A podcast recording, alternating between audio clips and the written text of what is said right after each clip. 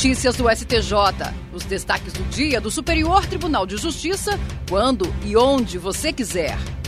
Olá, esse é o boletim com alguns destaques do STJ.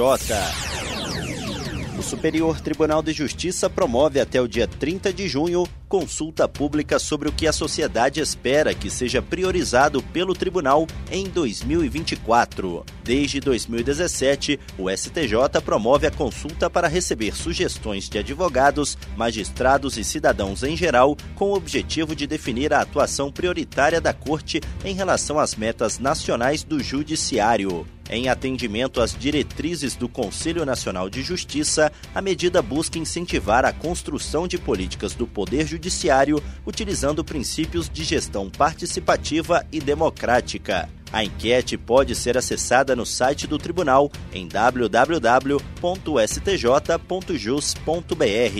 Posteriormente, os resultados da consulta também poderão ser acessados na página do Tribunal da Cidadania.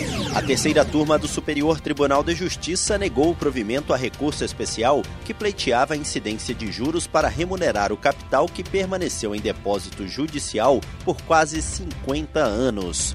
O depósito de 400 mil cruzeiros foi feito em 1973, no curso de uma ação de inventário. Em 2003, o cessionário dos direitos sobre esse valor propôs a ação com o objetivo de condenar o banco a lhe restituir o valor acrescido de correção monetária, juros de mora e também juros remuneratórios, o que levaria o total, segundo ele, a mais de 30 milhões de reais. Segundo o autor, apenas em 1990 foi expedido o alvará judicial para levantamento da quantia depositada devidamente corrigida.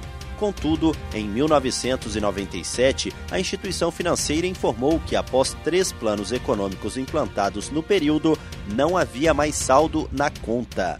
No julgamento da ação iniciada em 2003, foram discutidas diversas questões, entre elas a titularidade dos valores, e ao final o banco foi condenado a restituir quase um milhão de reais ao demandante.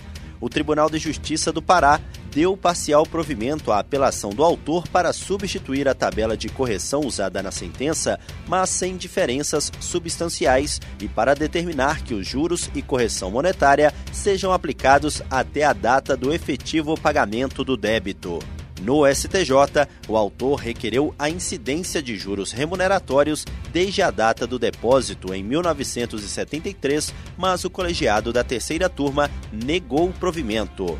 O relator, ministro Marco Aurélio Belize, explicou que os juros remuneratórios, por se destinarem a remunerar o capital emprestado, não podem compor as rúbricas que incidem sobre valor depositado em juízo.